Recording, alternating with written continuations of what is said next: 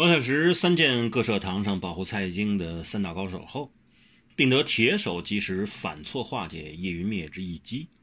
他不往外闯，却冲入内堂。一入内堂，即见蔡玄向他招手。他一入新镇轩，并见蔡玄已点倒了两名守卫，飞身上床，示意叫他过来。王小石没有犹豫，蔡玄打开床上密道，他往下跳。并叫王小石也往下跳，王小石也不迟疑。密道很窄，两人声息相闻，肌肤相贴。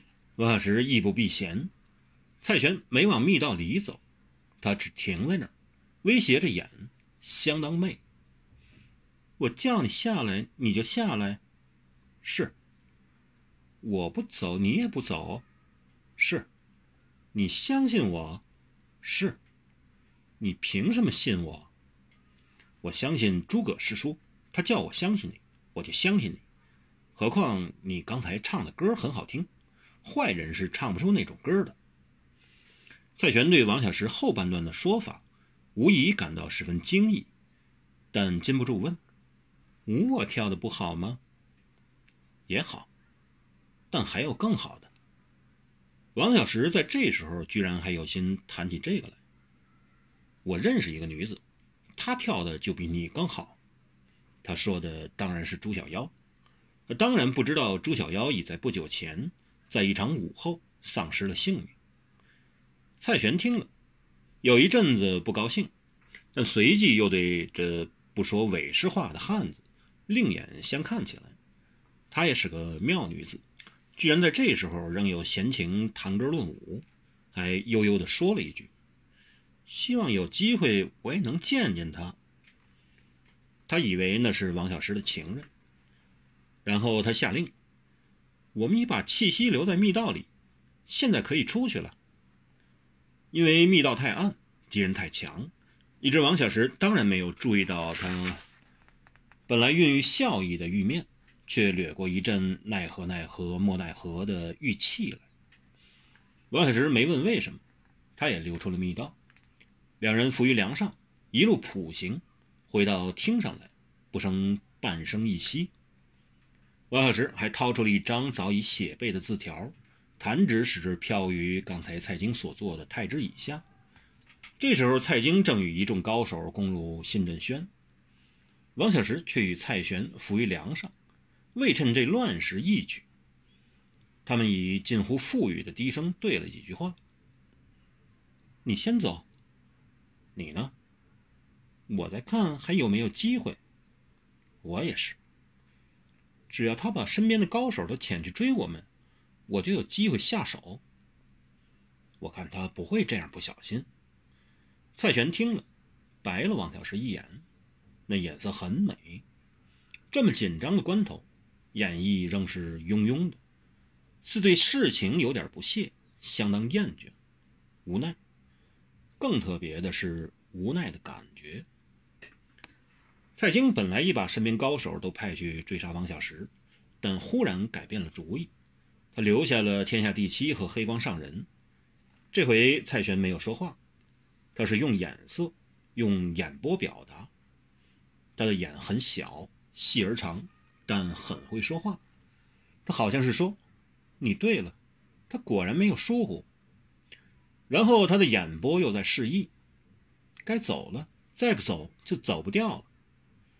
王小石明白他眼里的话，仿佛也听到了他心里的声音。他们的行动配合得天衣无缝，他们混在一爷所带领追击他们两人的部队中，一起浩浩荡荡地迈了出去。当然，那要经过易容，还需颠倒两个相府的亲兵。王小石这才发现。蔡玄堪称易容高手，他在这短短的顷刻里，在极不方便，但他显然有备而战的情况下，既替他也替王小石从从易了容，居然一时还没给人瞧得出来。叶云灭没瞧破，那是当然的，因为神佑爷爷根本还没熟知军队人马，谁是谁不是相爷手上的兵卒，但一爷好像也完全没发现。这位御前带刀侍卫大概只习惯带刀，并不怎么带眼。要知道，精于易容术的高手是绝对有办法把人改头换面，是熟人相见难辨。但要在这么仓促急迫的情形下化妆成一名军士，躲过别野别墅众多高手与侍卫的眼力，这就不是件容易的事。尤其蔡玄是个纤纤女子，要变成雄赳赳的军人，可更不易其人耳目了。不过，看来蔡玄的易容术确实高明。加上有部分禁军是叶统帅，并由他带入别墅里保护蔡京的，他既没发现，大家也就无法指其为伪了。何况在进宫里，手掌大权的太监梁师成、大将军童贯、宦官王府等手下有不少侍卫奴仆，都专挑长相俊美的，大家也不以为意。既然一也没有发现，大家就更没发现了。尽管蔡京纵足智多谋，算无一策，但他毕竟高官厚禄，养尊处优惯了，并不是江湖中人出身，不知道江湖中人有的是天大的胆子，喷腾的血气。这不是他那种胆小如鼠，但只大胆的贪财助国的射术奸臣可以揣想得出来的。或者，也是个聪明人，他能在极聪明机诈。善于偷窃权力，助政于朝，呼风唤雨，以权谋私的检校太尉梁师成手上成为三大红人高手之一，并指派他跟从保护皇帝，地位自非比寻常。他若不是野极聪明机智，在这样的位子上，是绝活不长、耐不久的。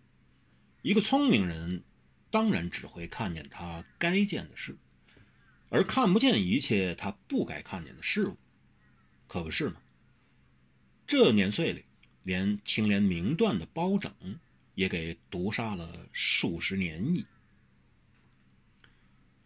忠臣良相，图的是万古流芳、名传万代；但唯利是图、急功好名的人，只嫌百年太长，只争朝夕。其实，对一招半式定生死成败的武林中而言，朝夕也太缓，争的是瞬息。只是皇帝徽宗送给蔡京的这一座西苑，大的不可置信。他这一座西花园，本就几乎跟皇帝的东苑相比毫不逊色，但他还要扩建重建，拆毁四周民房数百间，还待皇帝下诏，要开封府内靠近他别墅的七条街全统归于他田产名下，任意处置。一时间。这数百里方圆之地的居民全都流离失所，无家可归，沦为乞丐饥民，乞食求食于道，京城比屋结院。这一来，西苑更见其大，珍禽异兽、琼草奇花尽收院里。王小石和张玄要混在军队中溜出去，想做得不动声色，当然要相当时间才能办到。王小石心悬于菜市口和破败门的兄弟安危，但心焦归心焦，却急不得。他若是自身一人，或可说走便走，得脱围而出；但身边有了张玄，他可不想轻举妄动。他是个不想牺牲自己身边任何亲朋戚友的人。他是个武林中人，必要时可以斩恶除奸，以暴制暴。到大情大节、大是大非上，他伤人杀敌可以毫不手软，但他却不，也绝不为一己之利、一心之私而伤害任何人，就算朋友、敌人，乃至不相识的人，也都一视同仁。他自认这些是他性格上的坏处和弱点，所以他成不了大业。他自觉并非成大业的人才，只不过。他来人生走这一趟，只求尽一个人的本分，能帮多少人就帮多少人，能做多少好事就做多少好事。他却没想要成大事、立大业。如果要伤害许许多多无辜无罪的人才能成功立业，他岂可安心？他只想快乐、自在地过此一生，不安心又岂能惬意？这种功业对他而言，不干也罢。所以他入开封，赴京师，只为了完成他那么一个自小地方出来的人到大地方龙蛇混杂之所再闯一闯的心愿。之后，加入金风细雨楼是为了报答楼主苏梦枕的示众，而他也认准了透过风雨楼就能或多或少的牵制住横暴肆虐的奸臣宦官、望劫黑道人物、鱼肉百姓毫无忌惮的祸患。他后来退出风雨楼，就是不想与自己的兄弟争权夺利。他逃亡江湖，为的要格杀贪婪残忍、唯物聚敛的蔡京。他流亡天下，也不觉失意，重回京师，第一件事便要打探结义兄长下落，然后为他复仇，重振风雨楼声誉。而今他直闯西苑，挟持蔡京。为的是营救两位拜把兄弟好友，毕竟他是一个见不得人为他牺牲，也忍不得有人牺牲在他面前的人。别看他那么个武功盖世、血洒江湖、大风大浪、急需江山多少刀剑当等闲的不是人物，他却连猫狗鲫鱼也痛惜。虽未食常斋，偶也吃肉，但对一切为他杀生的动物。一概谢绝，没有必要的话，他也绝不杀生。何必呢？大家活着，何苦杀伤对方而让自己逞一时之快？如果不是非这般不可活，又何苦不让他人好好的活下去？这种事他不干。他虽急于知晓一众兄弟是否已经脱险，但他再急也不想牵连张玄涉险。何况。刚才他已为了救他而暴露了身份，再也不能待在蔡京门下卧底，所以他忍着，等着，终于等到一爷率领的队伍出了西院，他才示意张玄趁机脱队。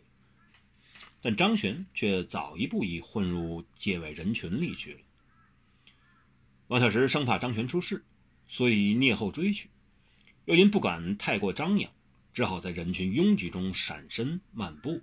不敢施展轻功，在西院外的大街，商铺林立，行人如梭。这儿的大宅自然是蔡京的府邸，靠近他住所之地，全给他老是不客气的一人独占了。但离开别墅范围外的商户、百姓，本都对这权倾天下的人物有避之则吉的心理，避之还有恐不及。却非但避不了，连逃也不可以。那是因为蔡京要他的住处兴旺热闹、繁华威风，以显他富贵本色，便下令不许商贾百姓做任何搬席，还把一些在别处营业的生意迁过来在这开业。不管赔时亏损，一概都得付重税，否则将财产充公，重则杀头破家。这样一来，就算明知亏实。一般商家也只好过来开店，不敢前往别处。蔡京令下，只有这一带买得到别的市司所买不到的绢、麦、煎、茶、米等货品，把价格定得极高。但人们不得不借贷奢求，所赚的都落入蔡京口袋里。是以，这儿一带虽旺，但却只忘了蔡京。本来。要看某地有无太平盛世的繁华气象，只需观察在市肆做买卖的和游人是否一样和祥欢颜之色。否则，那再迷化也不过是虚饰之象。